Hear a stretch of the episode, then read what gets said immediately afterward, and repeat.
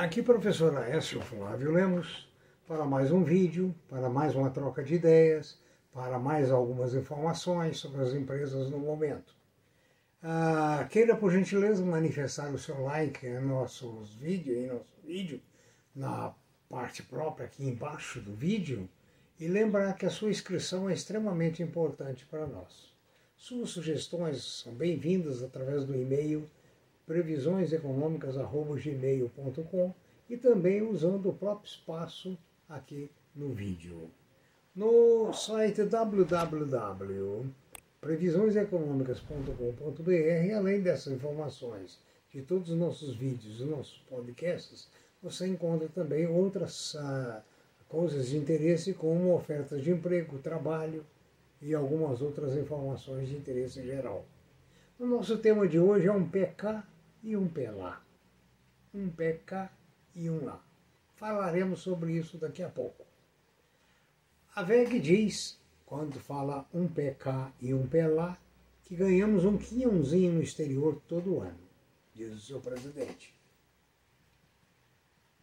Daqui a pouco vamos falar mais sobre esse assunto.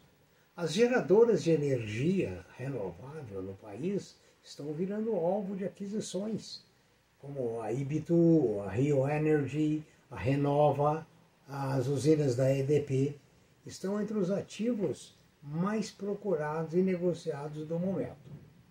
O Covid está fazendo um estrago novamente no mundo todo. As restrições na China, em Hong Kong, o Japão e a própria Europa mantendo um pé à frente e um pé atrás com esse problema. A Pfizer está desenvolvendo uma vacina híbrida que protege contra a variante Omicron. Ah, veja bem, isso está sendo previsto para os próximos três meses estar no mercado. Aguardemos. Mas, conforme eu disse no vídeo anterior, enquanto não extinguirmos é, o vírus nos países pobres, a tendência é o surgimento de novas variáveis, conforme citamos no vídeo anterior. E esses países não vão receber a vacina porque não tem dinheiro. A vacina, muito bem financiada pelo Bill Gates uh, e outros associados dele, conforme circulam no mercado, uh, um homem que transformou 10 bilhões de dólares em 200 bilhões, não tem interesse em vender a vacina através dos seus laboratórios ou de seus uh, direitos indiretos a países que não têm dólares ou euros para pagar. Então, o problema fica bastante complexo e a gente vai vivendo nesse mix de ups and downs. Né? Hora para cima, hora para baixo. Parece que o Brasil está começando a cheirar que as bolsas poderão recuperar. Ah, isso está aparecendo pelo volume negociado e pelos valores das ações. Mais de 500 voos foram cancelados após o aumento dos casos de Covid no Brasil. A, Azul e a Latam foram as que mais cancelaram. A Gol não reportou cancelamentos.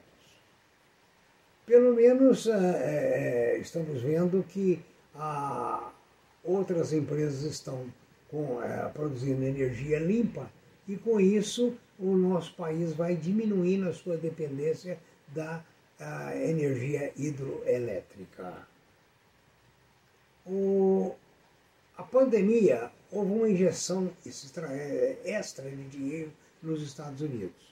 Isso criou uma certa euforia, criou muito emprego, e essas ameaças de redução da compra de títulos pelo Fed, pelo Federal Bank of USA, está fazendo com que o mercado é, viva na corda bamba.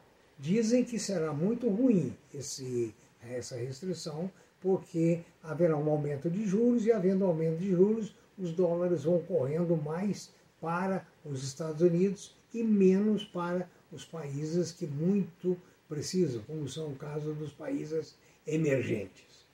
Os preços do petróleo nos últimos dias têm manifestado o Brent bem acima de 82, 83 dólares por barril. Isso preocupa porque eleva a inflação mundial. A inflação hoje não é só brasileira, ela é mundial. É uma inflação muito grande. Aliás, existe um caso aqui, os carros usados valorizaram demais. Mas não foi só aqui não, nos Estados Unidos também, com a facilidade do dinheiro correndo. A Odontoprev, é, o Citibank mantém a recomendação de compra dos papéis do Odontoprev. Ah, embora ele reduziu a meta do papel de 15 para 14. Dá uma olhada nos seus papéis da a, a, do Odontoprev. O Bank of America reitera a compra e prevê valorização de 70% para as ações da VEG. A VEG eu comecei hoje dizendo as palavras do presidente dela. Ganhamos um quinhãozinho no exterior todo ano. A fábrica catarinense, a VEG, tornou-se nos últimos anos um dos raros exemplos da indústria brasileira competitiva no mundo todo e tornou-se um ponto de apoio para investidores no mercado financeiro que descobriram o negócio em meio à pandemia. Veja bem, a VEG é, trabalha com a área elétrica, painéis, com a área de, de produção de energia uh, limpa, uh, motores e, na realidade, dedicando bastante a sua produção para a área que hoje uh, vamos dizer, está em evidência. Ou seja, o mercado lá fora, segundo o presidente, está seguro porque 55% das vendas da VEC são feitas para o exterior e 45% apenas para o Brasil. Né? O Brasil, infelizmente, segundo o presidente da VEG, cresce menos do que os parceiros. Né?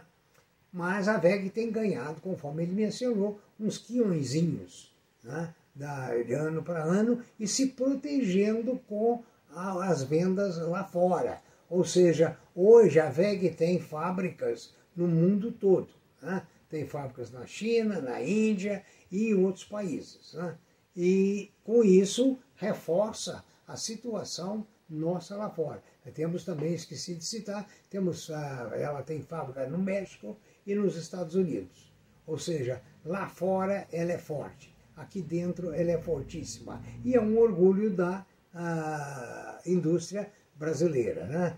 É focado na questão da energia. O, o Kennedy reclama e diz que o Brasil precisa fazer as reformas reforma tributária, a questão das estatais, né? mas isso não tem andado. Isso realmente não tem sido filé mignon para os políticos.